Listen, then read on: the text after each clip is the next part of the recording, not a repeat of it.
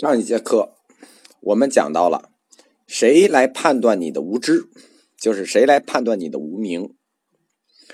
无名与之对应的就是名。我们说过啊，佛教哲学的概念定义，只要一出现，就必须是一对儿。比如有空，比如常无常，静不静，明无明。这个无名。就是无知，明就是知，无明呢，仅仅是一种客气的说法，其实就是无知原型。在上集讲里头，我们讲过，这个无知它不止一般性的无知，是指你不知道佛教的原生法的无知。为什么说原生法是佛教的根本大法吧？你不懂这个原生法，你就是无知。当然了，如果我们站在一个更广阔的领域去看，这个看法也不全面，因为我们已经指出过，基于因果律的原生法属于经验公式范畴，它只能覆盖大部分真理，它并不是绝对真理。你不懂能覆盖百分之八十到九十这个真理范畴的原生法，你当然无知了。但是。你懂了，你就不无知吗？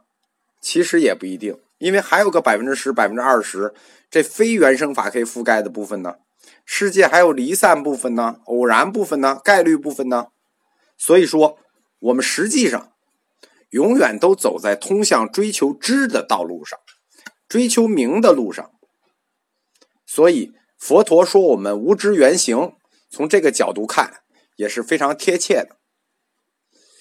关于十二因缘的最后一环呢，其实一直是有两种翻译方法的，一种叫无名原形，一种叫持原形，两种讲法都有。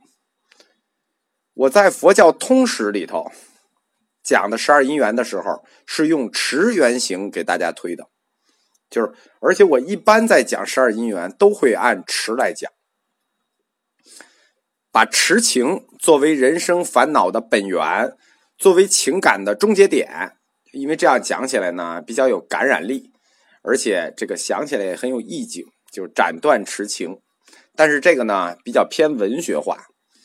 作为佛教哲学课呢，我们一般都用无名原型作为最后一环来解释。但是无名原型呢，它的宗教色彩又太强了。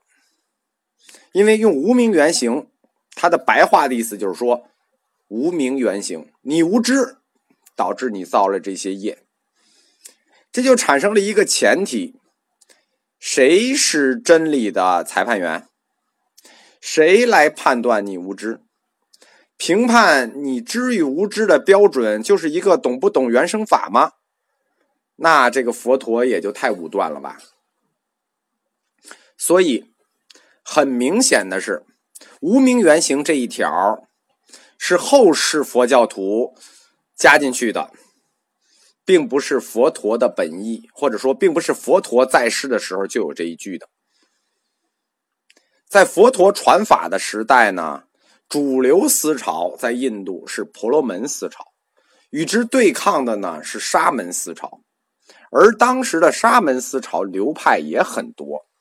在当时的沙门思潮里，就是佛陀传法的时代，佛教也没形成主流，只能说佛陀时代，佛教是沙门思潮中的一个重要学派。对于一个小学派来说，是不是敢把自己的理论最后的一环定在无名上？小学派怎么敢公然宣称别人是无知呢？我们看历史的时候啊。要学黄仁宇先生的一个角度，叫大历史观，就是分析一件事情，站在当时的历史条件下，它能否成立。所以，我认为在佛陀时代是否出现了无名原型，值得商榷。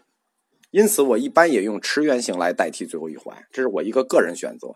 当然了，这两个版本在文献里都是有大量记录的。我们。尊重大多数的哲学教科书啊，从无名开始着手分析这一环。所谓无名，那就是不懂原生法嘛。我们说了，不懂原生法意味着什么呢？就是不懂因果早已注定，违背早已注定的因果，去追求一件事，追求快乐，追求结果，妄自行动，这这肯定要痛苦啊！一句话就能解释完了。为什么我们要絮絮叨叨呢？因为大家注意，又一个哲学理论上的飞跃在等着你，就在你眼前，你还看不见。无名原型什么意思？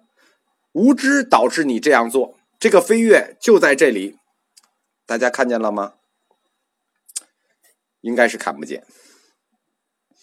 佛教哲学啊，它虽然体系特别庞大，学理非常复杂，但是呢，其实它也是从一些最小的概念积累起来的，然后导致出后期学理的重大分流，而那些分流呢？其实都孕育在早期最基础的学理里，比如说五蕴、十二处、十八界、十二因缘，这些有佛教知识的同学都当做一听就过去最简单的道理。